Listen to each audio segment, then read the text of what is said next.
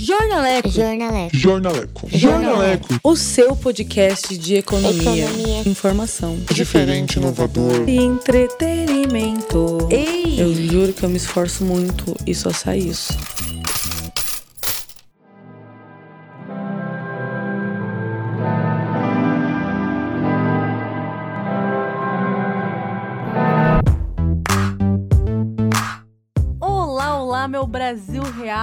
Como tá essa força dessa pandemia que o mundo acha que acabou e tá saindo na rua e foda-se? Eu sou Gabriela Bulhões e está começando mais um episódio do Jornaleco e nós temos novidade. Opa, novidade das boas. Tem dinheiro no pedaço? Tem dinheiro no pedaço, mas não era essa novidade que eu falar. A minha novidade era que Não o tem no meu bolso. Neymar, que o Neymar voltou ao campo. Opa, isso é. tanta Neymar não, novidade. comparação merda. É tanto Deixa eu pensar. quanto dinheiro no bolso. Ó, enquanto ela pensa, você já sabe quem está falando, né? O bonitão aqui, Ronaldo Bulhões. E nós estamos de volta com o Gabriel Schleder. Ele voltou Olá, a jornalecers! Quanto tempo? Tô de volta em campo, né? É, saí do departamento médico, já tô com a minha melhor forma física possível e tamo aí. Pré-temporada foi boa, tamo de volta aí pra brilhar nos gramados. O treinador liberou ele após fazer tantas e tantas compressas Liberado. O professor, né? Exatamente. de gelo. O professor disse que vai dar boa, né? né? É exatamente, Exatamente. isso. É o Gabriel de volta ao jornaleco, assim como o Messi não saiu do Barcelona e foi tudo uma ilusão. Estamos aqui novamente. E o assunto de hoje é microcrédito, que é um crédito bem Money. pequenininho. Essa é a definição que eu vou falar pra vocês, que é um crédito pequeno. Ele é tão pequeno, mas tão ele é pequeno micro. que é micro. Que ele é micro. É um micro, coisinha assim, sabe? E os empréstimos da segunda rodada do Programa Nacional de Apoio às Microempresas e Empresas de Pequeno Porte. Microempresas e empresas de pequeno porte não é meio que a mesma coisa? Hum, Não. Tá, Tem uma diferençazinha básica aí com relação a faturamento. Ah, uma fatura 10, a outra 20. Exatamente. É uma fatura até 360 mil no ano, que é a microempresa. E a empresa de pequeno porte até 4 milhões e 800 mil no ano. Ó, várias notas de 200, hein? Não é tão pequena, hein? Várias notas não, de não 200. é tão pequena não. Nossa, se isso é pequeno, que somos nós no universo. Fiquei Exatamente. triste, né? Então esse programa se chama Pronamp. Pro- Pronamp. Pronamp. Ha. E começaram a ser liberados nesta semana. Nesta semana e alguma semana aí, que você pode estar escutando isso no dia que lançou, você pode estar escutando isso ano que vem, né? Então em uma semana aí foi lançado. Não perca a esperança. É, exatamente, mas vamos colocar como sendo aí a primeira semana de setembro de 2020. De setembro, setembrão. A estimativa do governo é que o volume emprestado chegue a 14,1 bilhões. Porém, antes mesmo do plano de socorro aos pequenos sair do papel, né, antes disso tudo acontecer, muitos empreender Muitos o quê? Empreendedores, muitos empreendedores. não sei falar mais. Muitos empreendedores tiveram que se reinventar. Ou seja, estavam tomando do cu e pensaram: ah, meu Deus, tem de piedade de nós. Ale. Ah, meu Deus! Foi necessário. E a gente chegou a conversar com alguém que pudesse contar um pouquinho mais como foi essa situação. No caso, é a Lucy e o Ferdi. Fernando Ferdizeira, né? Eles tinham um bar na região da Avenida Paulista de São Paulo, né, na Alameda Santos. Porém, em tempo recorde, eles acabaram transformando esse bar numa quitanda para conseguir se reinventar durante a crise.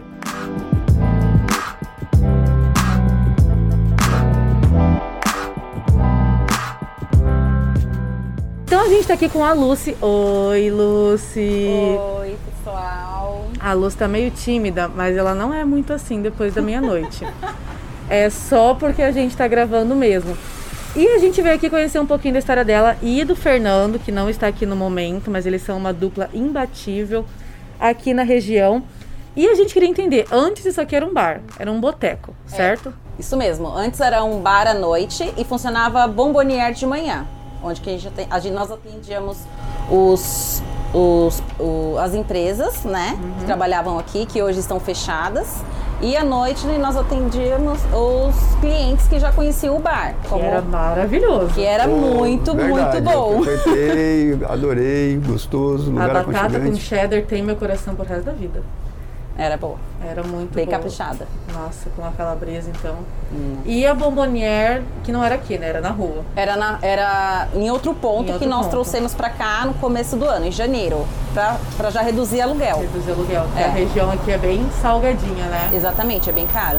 Nossa, esse que é o complicado, inclusive, daqui. São Paulo não sabe brincar quando o assunto é preço, né? Pelo amor de Deus. Eu penso que eu sou trouxa, daí quando eu sou trouxa em São Paulo, a conta fica mais alta ainda, né? Ah, eu que eu digo. Nossa, Nós- soltou nós uma somos, indireta. na verdade, né? Soltou uma indireta agora, É. incrível. E daí, por conta do novo coronavírus, né, com a quarentena, com o isolamento social, os serviços não essenciais tiveram que fechar. Ou seja, fechou tudo, só ficou mercado e farmácia praticamente aberto. Então, nós brasileiros tivemos que viver sem a nossa querida mesa de bar. Como que foi esse momento em que vocês tiveram que fechar o estabelecimento e ficar um tempo aí parado? É, de bar e bombonière, na verdade, né? Porque que acontece? É, nós percebemos antes né, da mídia divulgar tudo que estava acontecendo de fato, nós sentimos nas ruas já aqui o nosso faturamento caindo. Nosso faturamento antes da quarentena já tinha caído quase 70%, uma média. Daí foi saiu o decreto que bares, restaurantes não iam poder mais abrir. Daí Bombonier também entrava nessa lista. Daí decidimos fechar, né? Porque para não ter mais um prejuízo que seria a multa.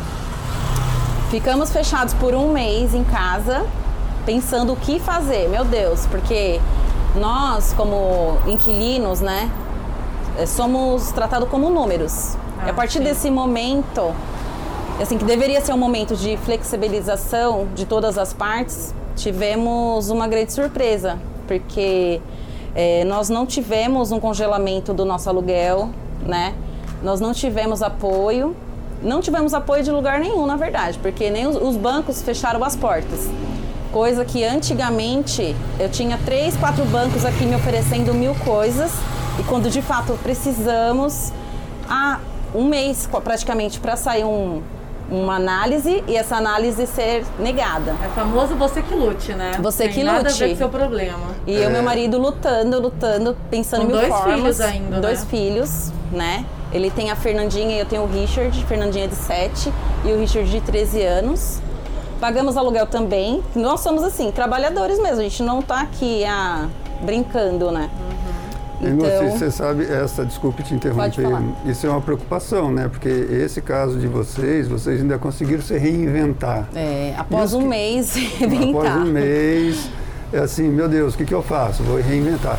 Mas tem muita gente que não vai conseguir, tem muitos ramos que não é possível. Nós se colocamos o tempo todo no lugar das pessoas, que é o que todo mundo deveria estar fazendo agora, principalmente os grandes. Empatia, né? É. Porque nós sentimos na pele mesmo o que é não ter o, o- o dinheiro entrando para pagar uma conta. Não é porque você não queria, porque realmente não tinha.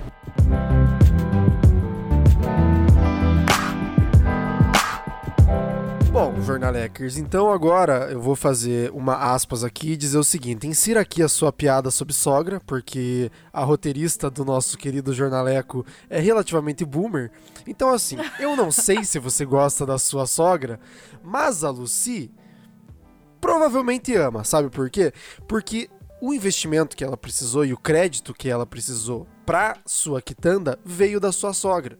E o retorno desse investimento não veio necessariamente em forma de dinheiro, mas em forma de afeto, solidariedade e muita empatia. Então, a- aqui a gente sempre fala, a gente sempre comenta que economia também se relaciona com pessoas. Então, isso é uma prova de que nada se resume apenas em dinheiro.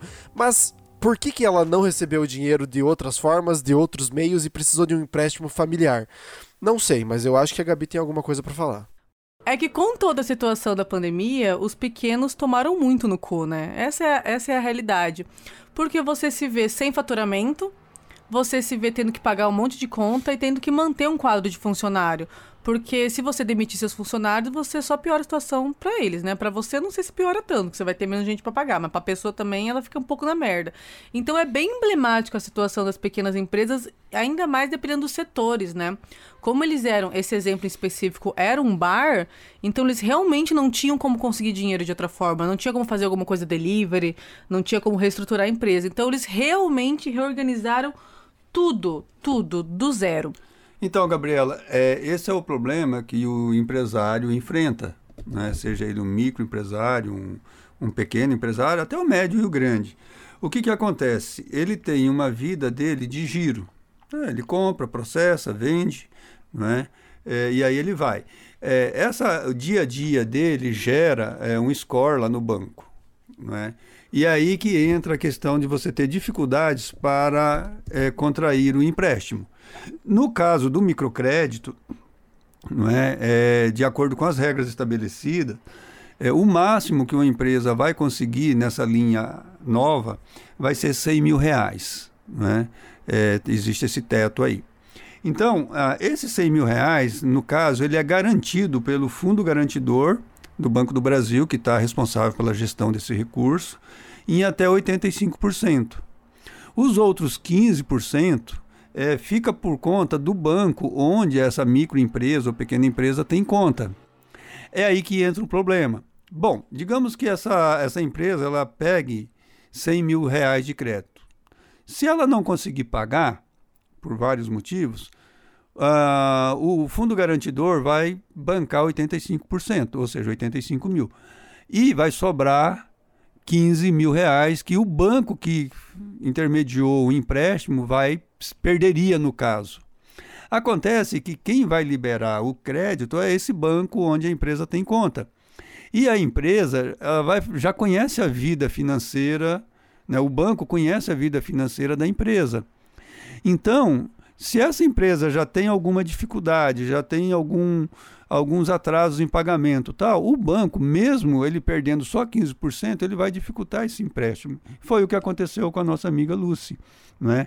É, de repente, ela teve que mudar de atividade, é, teve que fazer um reajuste na finança e a, a situação dela no banco não estava lá das melhores. Né? Então, o que, que acontece? O banco olha para ela como uma pessoa que está tomando um crédito emprestado. Ele vai falar: não, véio, não, não vou dar dinheiro aqui que eu vou perder. E mesmo que o banco, eh, o fundo garantidor do Banco do Brasil pague 85%, eu não vou perder 15%. É aí então, Gabriel, né, que o recurso sogra vale muito. Né? Porque o banco, sobra. seja ele 15%, 10%, 5%, ele não vai querer perder. Né? Então, assim, os, os microempresários e os pequenos é, e médio e grande empresas têm dificuldade para contrair o empréstimo, seja ele qual for, por conta da vida é, que ele tem na, no, no, banco dele, que ele o, opera normalmente. Então, esse é o grande problema que dificulta você ter acesso a esse microcrédito. É tipo quando você quer sair de casa, daí você pede pro seu pai. Daí o seu pai fala, pede para sua mãe. Daí sua mãe fala, pede pro seu pai. Exatamente. Daí seu pai fala, pede pra sua mãe. Daí sua mãe fala, pede pro seu pai. E daí você não sai de casa porque você gastou o resto da sua vida exatamente. indo pedir pra sua mãe, indo pedir pro seu, seu pai. pai. É. E não saiu. É daí você faz isso. o quê? É Você foge. Isso. Né? Então, e assim, ó, no caso, esse É. microcrédito. Diga, Gabriel. Tá, tá empolgado hoje, Ah, né? Ele tá não. uma metralhadora de informação. Ele Não, tá. exato. Só dale dale. Só dale Taca-lhe dale. pau. Né? Não, na verdade, eu só ia complementar a informação dizendo assim. Que ele me deixava é, sair. A, a Gabriela saía, o que era pior, né? Eu ia levar. Ai, tá. né? Microcrédito. É, ia buscar, ainda ficava rodando com os amigos dela, entrega a domicílio de pequena empresa de transporte da madrugada. A taxa de juros A taxa cobrada de juros cobrados do microcrédito Opa, é a muito pauta, a pauta. Boa. Não é? Então, assim, as condições é, do microcrédito são boas. Você imagina, a taxa de juros é de 1,25 mais a Selic. A Selic hoje Que já é 2%. falamos por aqui, hein? A Já- taxa Ah, C é louco. Nós temos em outros episódios. Então, se for soma- somar hoje, é 1,25 com 2, dá 3,25 ao ano. Se dividir isso por mês, vai dar menos de 1% ao mês. Então, é atrativa para você pegar esse recurso, sim. Não é? Então, Eu acho que... eu sei por que, que os bancos não estão muito interessados nisso. Ah, diga, diga, diga, diga, Gabriel. Diga, diga, diga. Tua vez, É vai uma- lá. É, Juro baixo, né?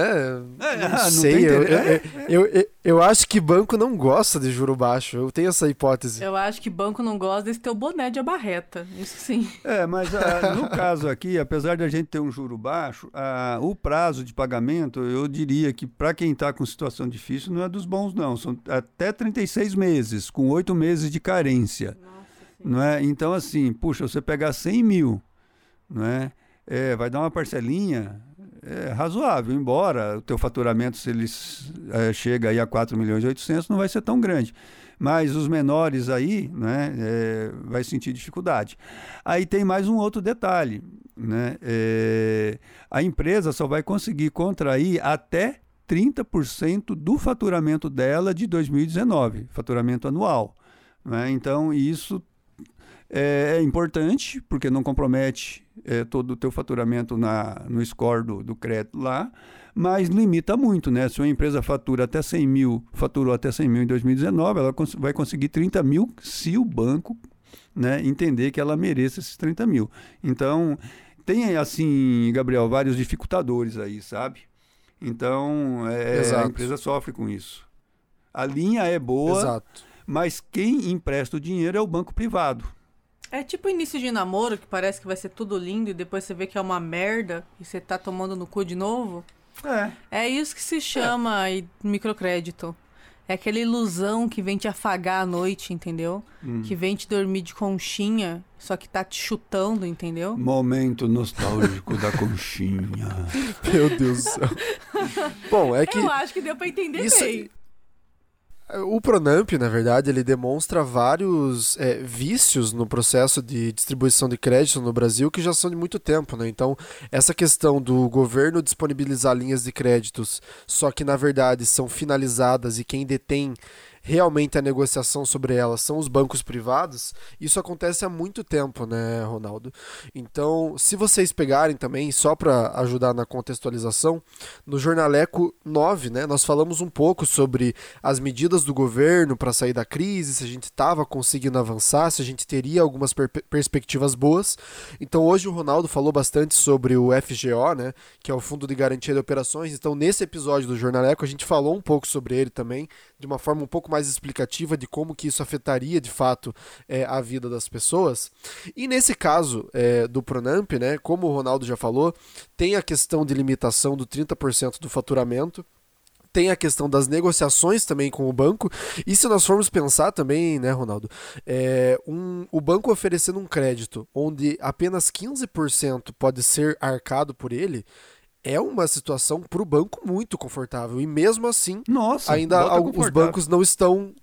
Exatamente. E mesmo assim, ainda há restrições. Tem bancos que nem, nem ah, participaram da distribuição Isso, das nem linhas aderiram do ao programa. Uhum.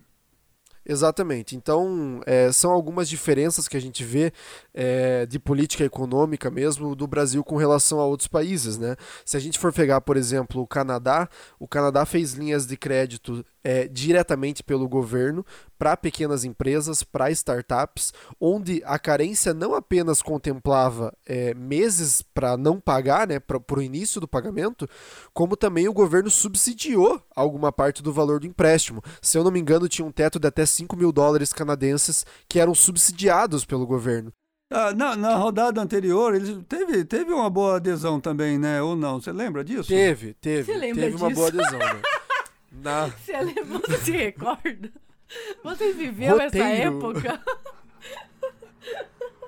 Bom, é, queridos ouvintes, na rodada anterior, a nível de pontuar esses dados, né, nós tivemos 211 mil empresas atendidas pelo Pronamp, né, e o ticket médio de crédito para essas empresas ficou em torno de 85,6 mil reais. Então, assim, se for pensar, obviamente é o ticket médio, então é dividido por todas as empresas que aderiram e o montante total que foi contratado, mas ainda assim, 85 mil reais a nível de crédito para uma recuperação de crise, uma das maiores crises, você já consegue perceber que talvez não seja o suficiente. Né? O total de, de valor que foi contratado foram 18,7 bilhões, né? E das empresas que foram atendidas, 48% eram microempresas e 51% eram pequenas empresas, que nem o Ronaldo falou, né? Tem uma diferença de faturamento entre microempresas e pequenas empresas. Que as pequenas empresas, né, a, a, por critério, inclusive, têm um faturamento relativamente alto, né? Não, não se enganem pelo nome, né? A segunda etapa agora do, do programa, ela já prevê um aporte de 12 milhões no Fundo de Garantia de Operações, o que não quer dizer necessariamente que é o valor total que vai ser é, emprestado, né? Tanto que a estimativa do próprio governo já é que o volume, né, o, o montante total a ser distribuído entre as empresas vai chegar a 14,1 bilhões.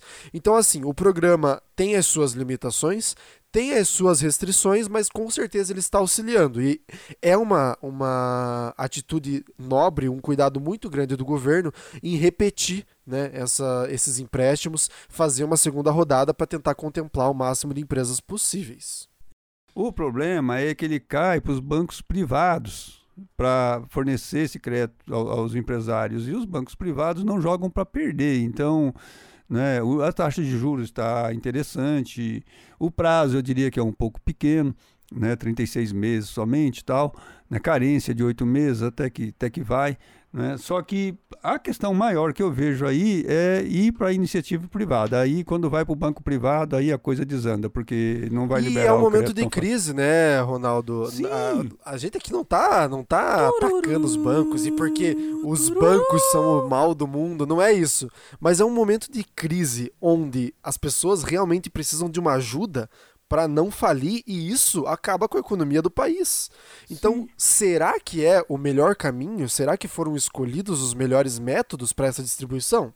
Não sei. Eu acho que não. O que você acha, Gabriela Bulhões? Trago, trago dados.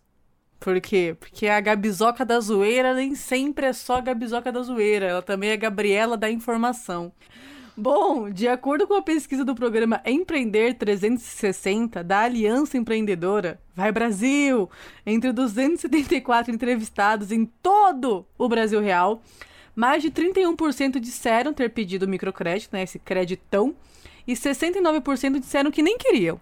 Nem tentaram. Ah, o bonde tava afundando, a pessoa só sobreviveu. Só, ah, tá. E dentre os que nem chegaram a pedir esse apoio financeiro, apenas 8% responderam que não tinham interesse nessa injeção de capital. Entre os que pediram o crédito né, em instituições financeiras, mais de 70% justificaram o pedido como forma de aumentar o capital de giro, né? Que foi o que a gente falou ao longo desse jornaleco, né? Qual era o, o, a importância de se ter esse, esse aporte financeiro, né? E os empreendedores pesquisados, né, dessa, desse rolezão aí do programa Empreender 360, ganham, em sua maioria, até dois salários mínimos com a atividade empreendedora. Isso simboliza aí mais de 65% dos entrevistados da pesquisa, sendo a maior parte deles donos de micronegócios. E mais de 68% dizem ter MEIs. MEIs é um rolezinho aí que... Microempreendedor individual, aqui está a enciclopédia livre. Glossário, né? Glosiarão. E o perfil dessa galera aí que respondeu a pesquisa mostra que 88% são mulheres e 65% são negros e até 77%, na verdade uns quebradinho a mais, tem o um ensino médio completo. Então, meu Brasil, você já consegue ter uma de, do que Karl Marx fala de luta de classes, a gente vê por aqui. Ô, oh, eu posso jogar um dado aí, o meu dadinho? Meu dadinho? Nossa, pai. Vou jogar o meu dadinho. Eu juro que eu me esforço muito. Podcaster, jornalecers, vocês sabiam que é, no Brasil nós temos em torno de 7 milhões de empresas. 7 milhões de empresas. 99% dessas empresas são micro e pequenos empresários. Vocês têm noção disso? Né? Então, quando vem esses dados que a Gabriela passou aí, não é? É, é, é, o que sustenta a economia do país, são as micros e pequenas empresas. É, mas isso já deixa muito claro, né? O perfil da nossa classe trabalhadora e como a classe média brasileira tem que entender que não é elite. Queria mandar esse recado. Se algum classe média Uau. que se acha elite. Gente, eu vou, eu, vou, eu vou fazer um exercício bem básico com vocês, que eu acho que assim vocês entendem bem a situação. Lançar uma pergunta. Se você parar de trabalhar agora, você tem dinheiro para viver pro resto da vida? Se a, se a resposta for não, você é pobre. É bem simples a matemática. Ser pobre. Eu tenho Hum, é dinheiro pra viver é? uma semana. Ué, Caraca, já- se você Eu me parar onde e será? você... Pobre. Pobre. Rico é a Madonna, que tem casa em Estados Unidos e Portugal e aluga uma mansão que o aluguel é 68 milhões de reais. Isso é rico. 68 milhões de reais, se eu Porra, parasse que de aluguel, trabalhar, hein? eu poderia morrer? Gastando 10 mil por mês, assim e tal? 10 Ah, mas é que pra 10 viver, né? mil também você não é rico, né? Não, Quem é rico gasta disso- 10 mil num dia. Tô falando de 68 milhões de reais. Não, mas isso aí é o aluguel da Madonna, não tem nada a ver com a minha pergunta. Ah, mas eu, se, ó, por exemplo, se eu Se tivesse... você parar de 60 trabalhar hoje, você tem 68 milhões de reais? Não, eu não tenho Nossa, o que, que eu tô fazendo na minha Eu vida? tô pensando Nossa, em arrumar uma você sabe, casa pra você sabe pra que o. Jornaleco tá precisando de investimentos, Ronaldo. Exatamente. Eu não tô entendendo onde que surgiu tanto dinheiro na minha família agora. Fiquei um pouco. tô assustada. Não, eu tô preocupado, porque eu não posso parar de trabalhar. Não, se parar de trabalhar e vai, vai faltar dinheiro, você é Eu pobre. tô morrido, então, eu sou pobre. Queria dizer esse choque de cultura aqui pra vocês. Pobre. Tá bom, então. No meio dessa pobreza aí, eu acho que tá na hora da gente dormir, não- comer, trabalhar, fazer qualquer Tá coisa. chegando a hora. Ora. O jornaleco tá indo e Embora. você vai ficar aqui no Spotify e ver outros Mas, mas eu podcasts queria que fazer, tem aqui. eu queria fazer um- um- uma observação antes. A gente deixa, deixa. Não, Eles deixa. já estão querendo ir embora, ouvintes. Desculpa. Sabe, eu tô aqui querendo passar informação. E esses dois aí estão só fazendo folia. fa- fazendo fusarca. Nossa, ainda bem que alguém Ninguém trabalha tá fazendo folia jornaleco. aqui, não. Mas você veja, né, Ronaldo? Cerveja? é, acho que você, Ah, gosto de você deve cerveja. concordar comigo. Dentre o que a Gabriela falou, 70,1% justificaram o pedido como forma de aumentar o capital de giro, né? E eu acho que tem uma, uma cultura muito interessante na- nas empresas brasileiras, porque você veja, isso é uma, é uma pesquisa. Empresário mente em 90% da, da Isso pesquisa. é ele que tá Então, dizendo. tá? 70. Não, mas isso, isso, é um, isso, é um, isso é um fato irrefutável. E você veja, 70% dessas pessoas alegaram que precisam desse dinheiro para capital de giro. Então, para vocês aí, ouvintes, basicamente isso nos sinaliza que provavelmente essas 70% né, dessas empresas que solicitaram as linhas de crédito estão ali numa dificuldade para pagar suas despesas diárias, estão naquele, naquela relação de vender o almoço para pagar a janta, e isso é muito significativo. Né? Isso demonstra que realmente o programa é extremamente necessário, porém, não só necessário no modelo como está hoje, como possivelmente precisa ser melhorado, enfim, ampliado de alguma forma. Porque isso aqui é basicamente, né? O, o, Ronaldo vai concordar comigo, pode até dar algumas explicações um pouco mais é, rebuscadas do que a minha. É, isso aqui significa que as empresas, de fato, podem falir, fechar suas portas e ter um impacto gigantesco na economia há cerca de um, dois, três meses, né, Ronaldo? Na ver- é verdade, e quer saber mais ainda? Daí ele não concorda, né? Eu jurei que ele falou assim: não, Gabriel, tudo que você falou tá errado. Tá uma merda. Não, não é isso. verdade, porque a, a empresa ela já existe, ela já está operando, ela já tem máquina, já tem equipamento, já tem a- o material necessário para ela trabalhar. O que, que falta? Falta o dinheiro para ela girar. Falta o dinheiro para ela comprar matéria-prima, falta o dinheiro para ela pagar o aluguel de 68 milhões da Madonna, Da que, Madonna. O dela, que o dela é de 500 pila, milão, e ela não dá Ai, conta.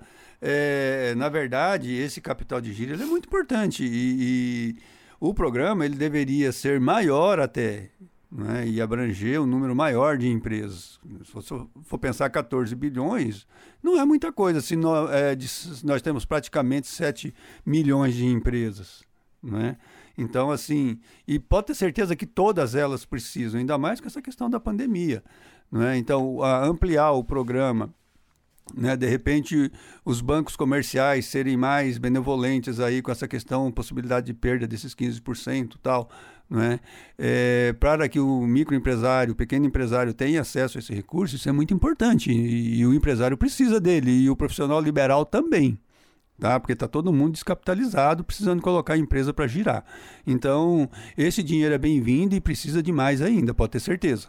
É a vez da Gabriela isso. falar. Que vez, que minha Não, vez de então falar. é. Vocês foram tudo o roteiro, vocês ficam jogando a bomba pra mim. Ah, me poupe. Ai, ai, poupe. ai, Queridos ai. jornaleiros. Me poupe. Se seguisse o roteiro, ficava tudo mais fácil. Tá chegando. Eu acho que a gente fica É por hora. aqui. De dar tchau.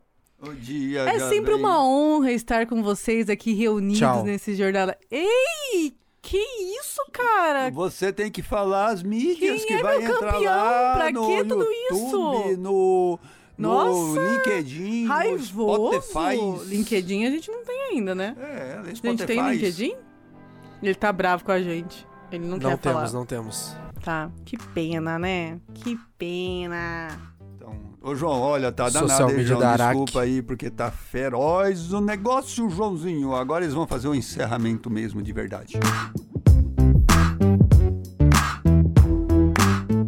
Nós ficamos por aqui. Esse foi mais um Jornaleco. No nosso episódio de hoje falamos bastante sobre microcrédito e a gente espera que você tenha gostado e acompanhe os nossos demais podcasts, nossos demais episódios que estão aqui no Spotify e você pode conferir.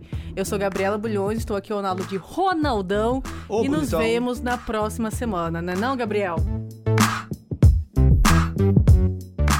É isso aí, a gente se encontra toda quarta-feira às 8 horas aqui no Spotify e siga a gente lá no Instagram, arroba jor.naleco e siga também a Alce no Instagram, arroba alce.oficial. Contato para parcerias e divulgações, contato arroba alceagência.com. Alce Agência? Sim, é o contato comercial. Ah, tchau. Tchau.